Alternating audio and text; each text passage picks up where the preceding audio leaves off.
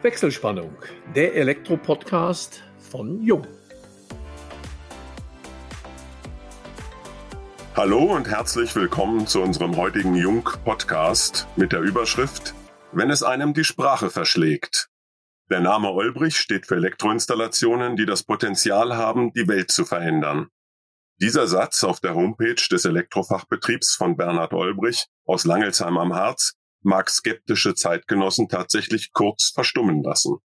Blickt man auf die 26-jährige Geschichte des Unternehmens zurück und vergleicht den Ein-Mann-Betrieb in der Garage aus dem Jahr 1995 mit dem Unternehmen heute, verschlägt es einem tatsächlich die Sprache.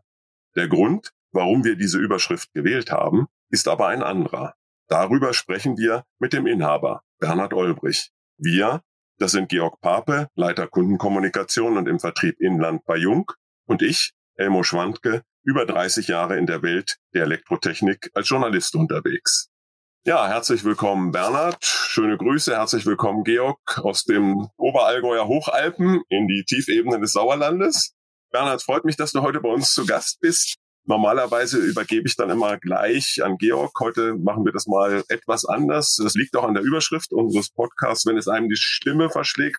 Das ist in der Tat so, wenn man die Entwicklung deines Unternehmens betrachtet. Aber bei dir hat es auch noch einen anderen Hintergrund, denn bei dir ist es tatsächlich so, dass es dir von Zeit zu Zeit die Stimme verschlägt. Woran liegt das, Bernhard? Vielleicht erzählst du ein bisschen darüber. Ja, ich habe seit vier Jahren ein Stimmproblem. Das fing mit einer normalen Heiserkeit an und dann von einem Arzt zum anderen. Und dann hatte ich Flecken auf den Stimmbändern, die weggelesert worden sind. Dann bin ich zur Logopädie gegangen und die Stimme kam und kam nicht wieder. Dann bin ich nochmal zu einem Spezialarzt nach Berlin gegangen, der nur Stimme macht. Und da waren meine Stimmbänder zusammengewachsen. Und seit vier Jahren werde ich alle drei Monate operiert und dann werden die Stimmbänder wieder auseinandergeschnitten. Und dadurch verändert sich natürlich die Stimme immer wieder. Es ist nicht schmerzhaft, aber es ist halt nur anstrengend. Also eigentlich spreche ich immer ganz laut, obwohl es sich nicht so anhört, damit ich Töne rauskriege. Aber ich bin sehr zufrieden. Ich kann noch sprechen. Es gibt Schlimmeres. Ja, es ist nur so, wenn man die Leute lange nicht gesprochen hat, oh, hast bist du erkältet oder sowas, muss man dann immer erklären, nee, habe ich schon länger. Also ich kann da gut mit umgehen. Bei manchen Reden halte ich mich ein bisschen kurz, weil ich dann immer sage, ich möchte die Ohren der anderen nicht so belasten, weil manche dann immer Mitleid haben. Bei der ersten Stimmen-OP durfte ich eine Woche nicht sprechen. Und dann hatte ich so einen Zettel, wo ich mal gezeigt habe, ich darf nicht sprechen. Dann haben die Leute auch nicht mehr gesprochen. Mal hören kann ich, aber nicht sprechen. Irgendwo ist der Effekt, wenn man jemand zeigt, ich darf nicht sprechen, dass die Leute noch nicht sprechen. Ne? Es war ja, als wir jetzt nach langer Zeit wieder Kontakt hatten, ich kenne dich ja noch mit voller sonorer Stimme, hatte ich auch gedacht, du sitzt im Auto, die Handyübertragung ist nicht so optimal. Aber letztendlich muss man ja mit jeder Erkrankung umgehen und du sagtest ja sonst körperlich, du bist kerngesund. Gibt es für deine Krankheit überhaupt eine Erklärung? Gibt es mehrere Fälle davon? Weil das ist ja doch sehr kurios, dass die Stimmbänder zusammenwachsen und dann im Drei-Monats-Turnus wieder getrennt werden müssen. Also der Dr. Wolt in Berlin, der wirklich nur Stimme macht, sagt Stimmbänder trennen, das hat er öfter. Aber einmal, dann ist gut. Dass das immer wieder zusammenwächst, hat er noch nie gehabt.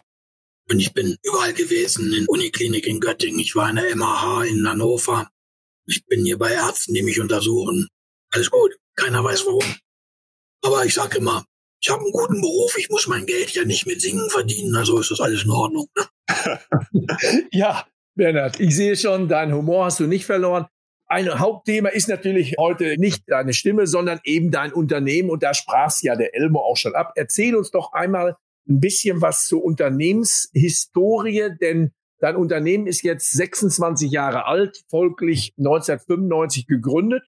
Und das ist ja wirklich auch imposant vom, ich nenne es mal, Garagenunternehmer, sprich ein, zwei Mann-Betrieb bis hin zum Großinstallateur. Erzähl uns ein bisschen was zum Werdegang deiner heutigen Mitarbeiterstruktur, deinen Tätigkeitsfeldern und was euch heute ausmacht. Also ich habe am 1.7.1995 die Firma eröffnet, bei mir privat zu Hause in der Garage. Ich hatte einen Mitarbeiter gleich eingestellt, weil ich Kontakt auch zur Industrie hatte und da darf man nur zu zweit arbeiten. Das ging rasant nach oben wir hatten Ende des Jahres, in einem Jahr waren wir schon fünf, sechs Leute. Wir hatten dann Kontakt zu einer Baufirma, die haben Häuser gemacht. Ich selber habe im Handwerk gelernt, war dann noch ein paar Jahre in der Industrie Also ich kannte beide Seiten ganz gut. Und es ging steil nach oben. Und dann ging die Baufirma pleite. Und ich habe 50.000 D-Mark ausbuchen müssen. Im Start tut das sehr weh. Aber im Nachhinein sage ich, es war eine gute Erfahrung. Dann weiß man nämlich, es geht nicht nur nach oben, sondern es kann auch was passieren. Dann haben wir uns äh, wieder stabilisieren müssen. Ich habe mit den Großhändlern gesprochen. Die haben mich unterstützt. Die haben gesagt, wenn wir wissen, woran es liegt, dann helfen wir auch, weil die meisten zahlen dann einfach nicht, weil sie nicht drüber reden. Und dann waren wir irgendwann wieder im Tritt und dann habe ich immer geguckt, was machen alle und das machen wir nicht. Das, was alle machen. Ich habe immer geguckt, was wir machen können, um den Kunden einen Nutzen zu bieten. Und dann kamen so Sachen, oh, wenn er Blitzableiter bauen könnte, wäre super für uns. Dann haben wir eine Firma für alles, habe ich Leute ausgebildet für Blitzableiterbau. Und im Lauf der Jahre hat sich das so entwickelt. Also wenn jemand fragt, was macht ihr alles, sage ich alles, was mit Strom zu tun hat, außer Haushaltsgeräte weil von 20 kV über Glasfaserdatentechnik, über Brandmeldeanlagen, Einbruchmeldeanlagen, Hausinstallation und mein Steckenpferd ist gar nichts. 1999 habe ich dann ein Grundstück gekauft in Langelsheim. Dann haben wir eine Halle gebaut. Da waren wir dann schon 14 Leute und das funktionierte dann aus der Garage nicht mehr. Und dann haben wir die Halle gebaut und haben dann immer weiter Teil noch vermietet, weil wir noch gar keine Bürokraft hatten. Meine Frau hat das alles abends nebenbei noch gemacht, neben ihren Job. 2001 haben wir dann eine GmbH gegründet. Dann ist meine Frau als Gesellschafter mit eingestiegen, die ein ausgebildeter Kaufmann ist. Das ist zwar eine tolle Kombination für eine Firma, aber so ein Techniker und Kaufmann verstehen sich geschäftlich nicht immer ganz gut. Aber das ist auch gut so, sonst wären wir nicht da, wo wir heute sind, weil der Kaufmann doch auf die finanzielle Seite mehr achtet als der Techniker. Wir wollen zufriedene Kunden haben, wir wollen eine gute Arbeit machen. Der Kaufmann sagt dann immer, wenn du was verschenkst, dann schreib's auf. Wir können den Kunden das gerne schenken, aber wenn du es nicht aufschreibst, dann weiß der Kunde ja noch nicht mal, was wir ihm geschenkt haben. Darum ist die Kombination eigentlich optimal und funktioniert wunderbar. Also sind wir dann immer weiter gewachsen. Es kamen immer mehr Industriebetriebe dazu, die uns gefragt haben, dass wir uns nicht auch arbeiten. Ja, mittlerweile sind wir auf ungefähr 70 Mitarbeiter angewachsen. Wir hätten gerne noch ein paar mehr, aber momentan gibt der Markt es nicht so her, wie ich mir das vorstelle. Und vor sechs Jahren haben wir dann in Goslar nochmal eine Ausstellungshalle gekauft mit einer Ausstellungsfläche von 700 Quadratmetern, die Halle 1200 Quadratmeter. Und da habe ich meinen Traum verwirklicht. Habe gesagt, ich baue hier was, dass ich den Menschen zeigen kann, was wir alles machen. Dann haben wir eine Ausstellung gebaut, haben schon welche, verkaufst du auch Möbel? Sag ich, nein, das ist die Firma Schulenburg, die da uns unterstützt, die hat uns die zur Verfügung gestellt. Wir wollen hier eine Wohnung darstellen. Also wir haben hier ein Schlafzimmer stehen, ein Wohnzimmer stehen. Und da ist dann KNX-Technik verbaut zum Anfassen. Das alles funktioniert. Mit Kooperationspartnern wie Revox zum Beispiel, Unterputzlautsprecher und so weiter drin. Beleuchtungstechnik haben wir aufgebaut und alles in Funktion. Tunable White, Vitalet-Beleuchtung. Also auch, dass man den Leuten demonstrieren kann, was Licht ausmacht, was man mit Licht machen kann. Unter anderem haben wir auch Programme ausgestellt, auch von der Firma Jung, dass man den Kunden auch zeigen kann, man kann auch individuell was gestalten, weil es ist eigentlich erschreckend, wie viele Menschen es gibt, die dann hier stehen und sagen, ach, ich dachte, es gibt nur weiße Schalter. Weil dann beschäftigt sich die Leute nicht mit, wenn die ein Haus bauen, dann sind die Zimmer wichtig. Und die Technik ist auch ganz hinten dran. Ich mache das immer, wenn jemand kommt, sage ich, nehmen Sie sich zwei Stunden Zeit, bringen Sie Ihren Partner mit und dann setzen wir uns hier hin und dann erzähle ich mal, was man alles machen kann die sind vollkommen erschlagen, wenn die herausgehen, weil die Leute beschäftigen sich damit nicht. Wie kommen die überhaupt dorthin? Ist das jetzt mittlerweile bekannt? Lädst du die gezielt ein über Werbung oder hast du da direkt eine Kundendatei, die potenziell in Frage kommen? Viele Kunden kommen, weil sie uns im Internet gefunden haben oder auf Empfehlung. Also die haben dann da irgendwie einen Nachbar, bei dem wir gearbeitet haben, dann kommen die oder wir haben noch Kunden, die haben schon das zweite, dritte Mal gebaut dann kommen die halt auf Empfehlung oder auch durch meine Tätigkeiten im Ehrenamt. Kenne ich natürlich auch viele Leute. Ich bin auch hier in vielen Vereinigen noch in der Energie- und Ressourcenagentur. Bin ich tätig als Fachkraft für E-Mobilität. Das ist halt eine Sache am Anfang. Wenn einem keiner kennt, dann kommt auch keiner. Das heißt, wenn man neu ist und sich selbstständig macht, dann geht man in Vereine, in Institutionen, dass man halt Leute kennenlernt, mit denen man reden kann, damit die wissen, was wir machen. Und oft kommt es dann so, ach, mein Elektriker hat aufgehört, hättest du nicht Lust für uns zu arbeiten? Das entwickelt sich dann. Ich hatte ja eingangs zitiert, dass der Name Olbrich für Elektroinstallationen steht, die das Potenzial haben, die Welt zu verändern. War das für dich von Anfang an der Anspruch? Du bist ja wirklich rasant gewachsen und so wie du sagst, du suchst immer noch Mitarbeiter. wolltest du immer aus Leidenschaft ein Elektrounternehmen führen, entwickeln und auch natürlich damit kontinuierlich wachsen. Du weißt ja, viele deiner Kollegen sagen, ich habe fünf Mitarbeiter, sechs, das reicht mir, ich möchte eigentlich gar nicht wachsen. Bei dir war es ganz offensichtlich ganz anders. Bei mir hat es damit zu tun, ich bin so ein kleiner Spinner. Ich habe immer viele Ideen und das kann ich nicht alleine, da brauche ich Leute für. Weil wenn ich die Idee entwickelt habe, dass wir diese verarbeiten können, dann brauche ich Leute, die es abarbeiten, weil ich schon wieder eine neue Idee habe. Manchmal finde ich schade, dass ich schon so alt bin. Weil ich könnte noch so ein paar Sachen machen. Ich hätte noch so ein paar Ideen. Aber irgendwann muss man ja auch mal sagen, so jetzt ist gut, jetzt muss man das stabilisieren. Es macht Spaß und auch die Mitarbeiter, die wir haben, ein Großteil von denen fühlen sich wohl, weil sie wissen, der Alte hat immer noch Ideen, es passiert immer noch was. Und es ist nicht der klassische Betrieb, der immer nur dieselben Häuser zusammennagelt oder sowas, sondern ich suche dir einen Mitarbeiter aus, oder hast du Interesse daran, E-Mobilität zu machen? Oder hast du Interesse daran, Blitzableiterbau zu machen? Das ist so unterschiedlich. Der eine sagt, oh, lass mich, ich bin am liebsten bei einer Altbausanierung. Wir haben hier in Goslar ja und ganz, ganz viele uralte Häuser. Und da trifft man auf Installationen. Da können wir drei zusammenschmeißen, so alt sind die ungefähr. Vor sechs Jahren haben wir eine Zähleranlage ausgebaut von 1905. Das war ein Holzkasten mit Drehschaltern drauf und ein paar Schraubsicherungen drin. 2015 haben wir die ausgebaut. Sowas findet man in Goslar hier. Es ist natürlich immer sehr, sehr schwierig. Da braucht man Leute, die sich damit auskennen, weil die Richtlinienwelt ist für uns ja unheimlich schwer geworden, ne? weil die Richtlinien sagen ja immer aus, die Anlage, wenn sie nicht verändert worden ist, darf so weiter betrieben werden, wie sie zum Zeitpunkt der Errichtung den Richtlinien entsprochen hat. Ja, woher soll denn ein 25-jähriger Geselle wissen, was 1970 für Richtlinien waren? Kann er gar nicht. Das ist ein Riesenproblem, ne? Und ich habe hier so ein Urgestein hier aus Goslar, der Thomas Welski ist ein Kollege, er ist ein Eingeborener und der liebt diese alten Häuser und die kennt auch jeder hier. Und wir machen auch die Weihnachtsbeleuchtung in der Stadt und vor ein paar Jahren war der NDR mal hier in Goslar. Da war es sehr warm. Da hat er dann noch gefragt, na, mal Butter bei die Fische. Bei so einem Sonnenschein hast du ja auch noch keine Weihnachtsbeleuchtung gemacht. Er hat dann wie Superman seine Jacke aufgemacht und hat dann unser Firmenlogo in die Kamera gehalten. ja, das eine, Bernhard, ist ja die Elektroinstallation. Da gehen wir gleich sicherlich auch nochmal drauf ein, auch auf dein Ehrenamt. Das habe ich auf jeden Fall noch auf dem Zettel. Ich möchte aber noch einmal zurück zu deiner Ausstellung, die ja sehr imposant ist. Zum einen die Größe, 700 Quadratmeter. Das ist schon ein bisschen was. Und vor allen Dingen habt ihr auch in eurem Internetauftritt einen virtuellen Rundgang, den habe ich gestern mal begangen und war sehr überrascht und sogar begeistert, denn ihr habt wirklich, wie du erzählt hast, eine Wohnung aufgebaut, ihr habt eben ein Schlafzimmer, ein Arbeitszimmer, um es dann zu zeigen. Und vor allen Dingen, was mich auch so begeistert hat, es ist eben dann auch eine Ausstellung, ihr habt ein paar E-Roller da stehen und vor allen Dingen eben diese Anwendungen. Und es ist genau das Gegenteil. Ich kenne viele, viele Verkaufsräume, wo dann möglichst viel Produkte auf kleiner Fläche dargestellt sind. Manchmal grinst man, es muss alles noch rein, dann müssen noch die neuen Toaster, die Kaffeemaschinen, all das. Und bei euch ist es genau andersrum. Es ist wirklich sehr großzügig gehalten. Also da lade ich unsere Zuhörerinnen und Zuhörer gerne mal ein, auf eure Homepage zu kommen. Also der virtuelle Rundgang hat mich schon begeistert. Wie wird das genutzt? Ich habe gesehen, die Öffnungszeiten sind human. Du opferst nicht den ganzen Tag, ist glaube ich von 10 bis 15 Uhr. Und da nimmst du selber die Demonstration oder hast du da Kolleginnen oder Kollegen, Mitarbeiterinnen, Mitarbeiter, die da fachlich ausgebildet sind. Wie läuft das in der Praxis ab?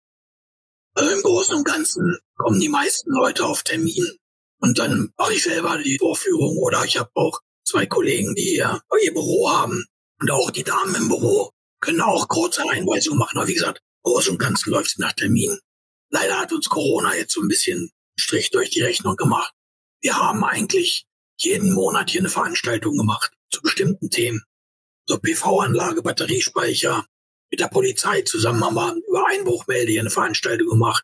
Da waren noch Kollegen dabei, die mechanischen Einbruchschutz gemacht haben. Wir haben dann den elektrischen dann vorgeführt. Wir haben zur KNX-Technik, E-Mobilität. Also ich lasse mir immer irgendwelche Themen einfallen. Wir hatten hier auch die Verkehrswacht da. Da haben wir dann mit den Scootern hier so einen Parcours aufgebaut, wo die Leute Probe fahren können. Ich versuche dann auch immer so ein bisschen Prominenz dazu zu kriegen, also ein Landrat oder ein Oberbürgermeister oder sowas, die dann so ein bisschen als Zugpferd auch da sind, die auch gerne kommen.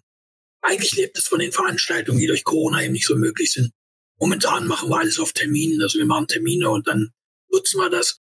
Denn die Großzügigkeit der Halle brauche ich auch, weil wir manchmal bis zu 70 Leute hier haben und da brauchen wir auch Sitzplätze und die bauen wir dann auf. Wir haben so Stühle und Tische auch da, um hier Veranstaltungen machen zu können, dass die Leute auch sich setzen können. Wir haben auch schon mit anderen Firmen, die uns angesprochen haben, würden gerne mal bei so einer Veranstaltung auch mal einen Vortrag mithalten.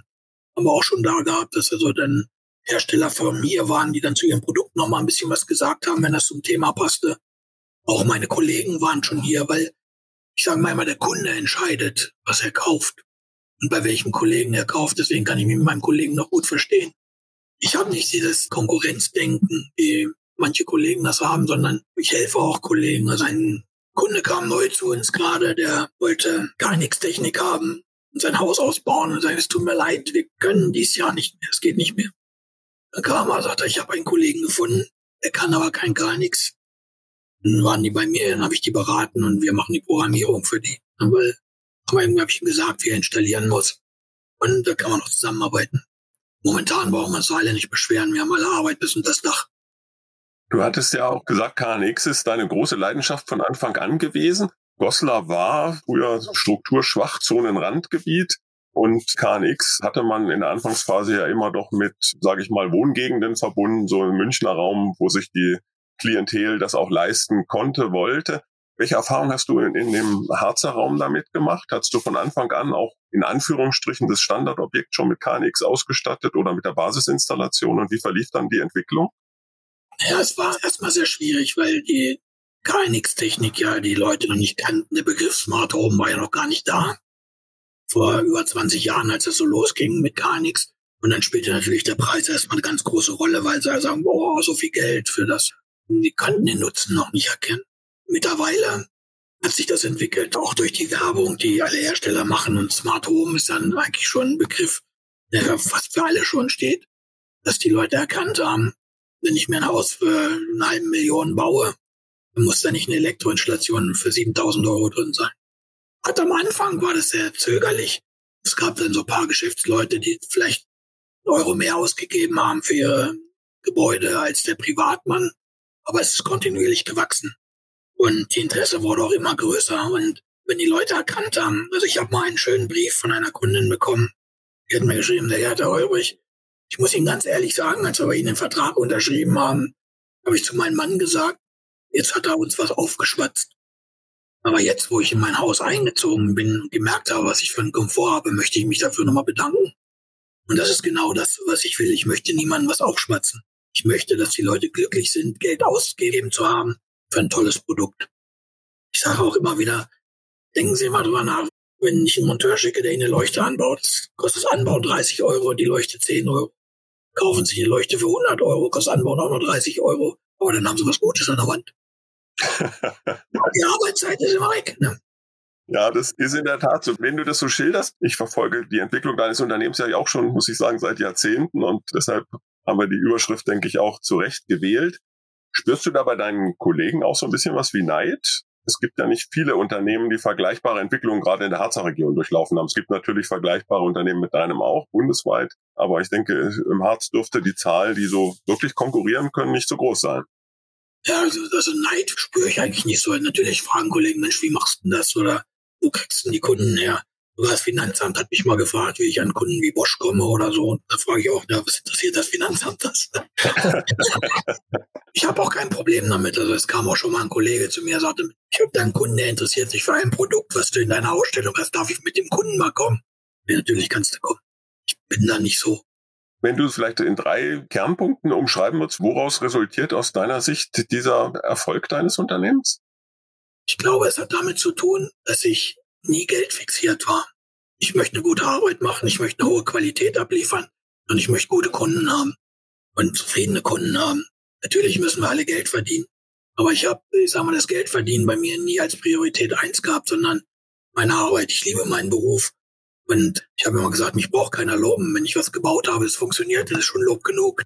Und ich bin auch stolz darauf sagen zu können, in den 26 Jahren Selbstständigkeit habe ich ein einziges Mal eine Gerichtsverhandlung mit einem Kunden geführt und da ging es um 1000 Euro. Das habe ich nur gemacht, weil der Kunde es mit allen Handwerkern gemacht hat.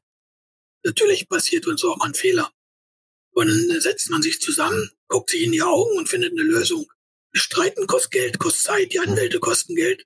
Wenn ich auch meinen Kunden zufriedenstellen, hat es auch Geld gekostet, aber er ist wieder zufrieden und kommt wieder. Ja, Bernhard, das ehrt dich und wir sehen uns ja jetzt untereinander. Die Zuhörerinnen und Zuhörer hören dich nur, aber ich glaube, du bringst es rüber. Du bist mit Leib und Seele Geschäftsmann, mit Leib und Seele Elektroinstallateur. Jetzt sind die Kunden das eine. Da hast du ja recht viele, auch potente, auch große. Aber die Mitarbeiter das andere. Und da sprachst du eben von circa 70 Mitarbeiterinnen und Mitarbeiter. Ist ja in einer Region, ähnlich dem Sauerland, wo wir doch relativ wenig Metropolen haben, recht schwierig. In welchem Umkreis rekrutierst du deine Mitarbeiterinnen und Mitarbeiter? Reicht da der Großraum Goslar aus oder reisen die Mitarbeiterinnen und Mitarbeiter schon von weiter an? Also ich habe ein ganzes Teil Mitarbeiter, die aus den, klingt immer blöd, nach 30 Jahren in neuen Bundesländern kommen. So aus Wernigerode, aus der Ecke kommen einige. Aber die haben auch schon hier in der Gegend früher gearbeitet, bei anderen Betrieben haben dann gewechselt. Wir bilden selber aus, sehr intensiv. Leider wirbt uns die Industrie die Leute immer ab, weil die höhere Löhne zahlen können. Darum bin ich auch dabei, dass wir im Handwerk höhere Löhne zahlen müssen, höhere Verrechnungssätze nehmen müssen, damit wir die guten Leute für uns behalten können. Es kann nicht sein, dass fleißige, gute Leute, nur weil sie gerne im Handwerk arbeiten, finanziell schlechter gestellt sind als die, die am Band stehen und eine Schraube reindrehen. Das funktioniert nicht mehr. Ich diskutiere gerade bei den Innungsversammlungen darüber mit meinen Kollegen, dass sie wirklich mal eine scharfe Kalkulation machen sollen. Was kostet denn alles, was wir haben? Auch wenn du da Sonntag sitzt und deine Rechnung schreibst, die Zeit musst du dir auch bezahlen lassen und nicht sagen, das mache ich ja selber, es kostet ja nichts. Ne? Ich habe ja ein paar Damen im Büro, die unsere Büroarbeit machen, die müssen auch bezahlt werden. Das müssen die Monteure draußen mit verdienen. Das heißt, wir brauchen Verrechnungssätze. Ich sage es ganz einfach mal so salopp wie die Kfz-Werkstätten. Ja, vollkommen. Und da bist du ja an der richtigen Quelle. Du hast ja im Grunde neben deinem ganzen Unternehmen, deiner Begeisterung, bist du ja auch noch ehrenamtlich tätig. Das heißt also, du bist Obermeister der Elektroinnung Goslar, bist darüber hinaus Handwerksmeister der Kreishandwerkerschaft Südostniedersachsen und dich auch noch sehr viel, zum Beispiel in der Stadt Goslar, da kommen wir vielleicht gleich noch drauf, wie lange bist du schon Obermeister? Also Obermeister bin ich noch nicht so lange, aber schon 20 Jahre stellvertretender Obermeister. Ne? Unser Obermeister, der Wolfgang Just, ein Kollege, der hat das jetzt gemacht, der war jetzt über 70. Und ich bin eigentlich jemand, der dafür plädiert, wir brauchen an diesen Positionen junge Leute. Und da ich selber schon 61 bin, habe ich gesagt, ich mache das jetzt drei Jahre. Ich habe einen Stellvertreter gefunden, der ist 50 Jahre alt, der Mario Zimmermann. Und in drei Jahren werde ich wieder in den Stellvertreterposten gehen und er wird das dann übernehmen. Wir brauchen junge Leute an der Spitze, weil die sagen immer, wir haben zwar Berufserfahrung in unserem Alter, aber die Denke der jungen Leute ist anders als unsere. Oft verstehen wir es nicht, aber wir müssen die jungen Leute machen lassen. Wenn wir denen nicht die Möglichkeit geben, sich zu engagieren in solchen Ämtern, weil wir zu lange da drin bleiben, dann haben wir bald gar keinen mehr.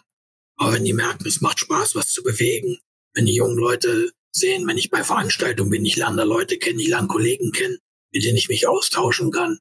Und das ist ja so wunderschön, wenn man zum Landesinnungsverband fährt und trifft da Kollegen.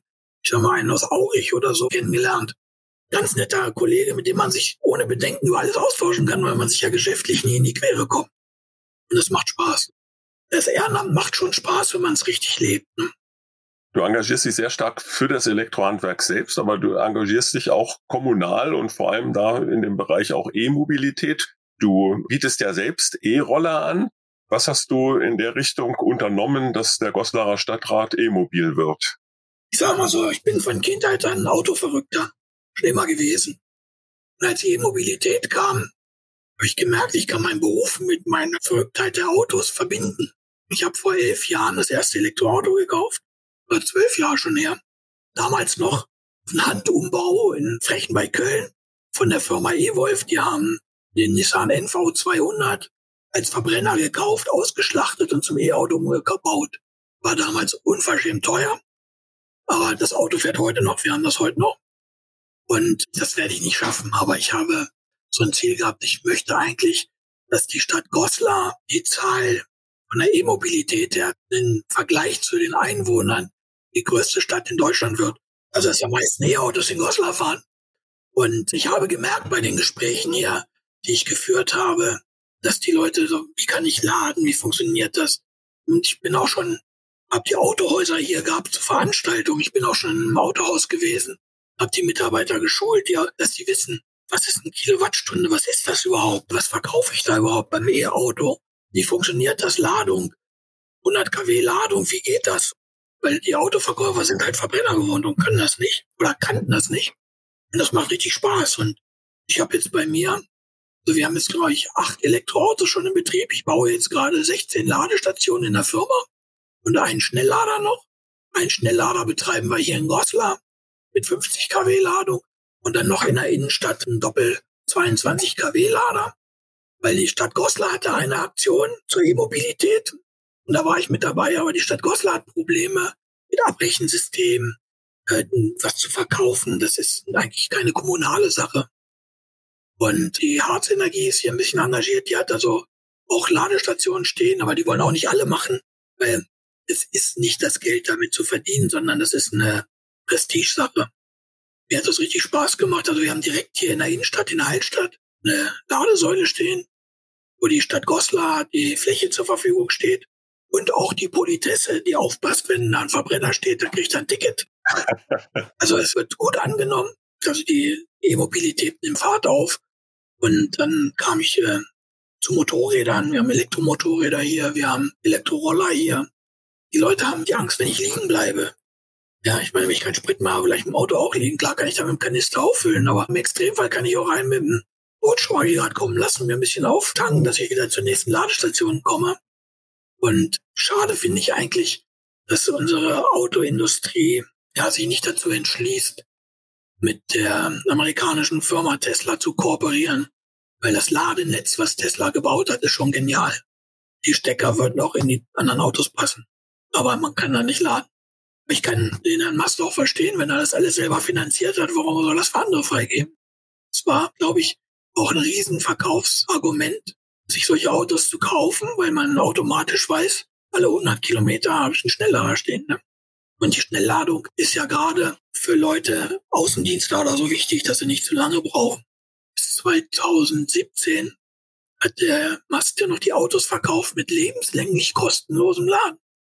Da habe ich nie verstanden, warum die Hersteller ihren Außendienst ja nicht so ein Auto kaufen. Da sind keine Kosten mehr. Und das ist ja das, was die Autoindustrie ja auch verängstigt. Auch die Autohäuser. Keine Wartung mehr, kein Verschleiß mehr, geringfügig nur. Und diese klassische Autowerkstatt wird weniger werden. Ich habe jetzt mit meinem Auto 120.000 Kilometer gefahren. Das macht Spaß. Und ich habe jetzt die ersten Transporter von Opel und von Citroën, die so eine VW-Busgröße sind, mit einer 75 kW Batterie mit Ausbau schaffen die echte 200 Kilometer und es reicht bei uns aus, weil wir arbeiten im Umkreis von 50 Kilometern um die Firma. Wunderbar. Und die Leute fahren nicht mehr tanken. Die kommen in die Firma, stecken das Auto dann da an und können den entladen. Und Bernhard, man braucht nicht beim Tanken daneben stehen. Das ist ja genau die Sache. Ich kann mich dann anderen Tätigkeiten widmen oder eben gehe ins Büro, stehe auf dem Parkplatz an der Ladesäule. Ganz klar, viele, viele Vorteile. Aber wir haben jetzt schon viele Themen gestreift und ich bin mir sicher, dass wir in den nächsten Monaten oder Jahren äh, nochmal einen Folgepodcast machen müssen, weil wir konnten viele Themen gar nicht vertiefen, sind schon am Ende angekommen, möchten aber trotz der fortgeschrittenen Zeit, wie immer in unserem Podcast, noch ein bisschen über den Menschen Bernhard Olbrich erfahren, sprich über deine Hobbys. Was machst du neben der Tätigkeit in deinem Betrieb, neben der Tätigkeit als Obermeister, neben der ehrenamtlichen Tätigkeit als Kreishandwerksmeister, gibt's überhaupt noch ein Hobby oder ist deine Berufung, dein Unternehmen dein ausschließliches Hobby? Naja, ausschließliches Hobby nicht. Also ich habe so ganz verrückte Dinge, die ich mache, um abschalten zu können. Es gibt zum Beispiel Puzzlespiele ohne Motiv. So eine Farbe. Sowas mache ich alle zwei Jahre mal, um vollkommen abzuschalten. Ich vergesse dann Zeit und Raum und entspanne mich dabei. Ich habe jetzt viele, die das wissen, die versuchen mir dann immer Puzzlespiele zu schenken mit einer Herausforderung, Labyrinth oder irgend sowas drauf ist. Klär uns auf, also ohne Farbe heißt nicht einfach nur weiß, dann wären es ja nur die mechanische Kodierung, sondern schon in einem einheitlichen Grau gehaltene Motive. Schon Motive, aber eben nicht so farbig, wo man dann die grünen in die linke obere Ecke sortieren kann und die blauen unten rechts. Es gibt also eine Serie, gibt es, die ist von Crypt und das ist schwarz, blau, grau, gold. Die haben jetzt wieder neue rausgebracht, aber die brauche ich nicht machen, weil es ist die gleiche Standzug. Es sind die gleichen Teile wieder. Es ist nur eine andere Farbe.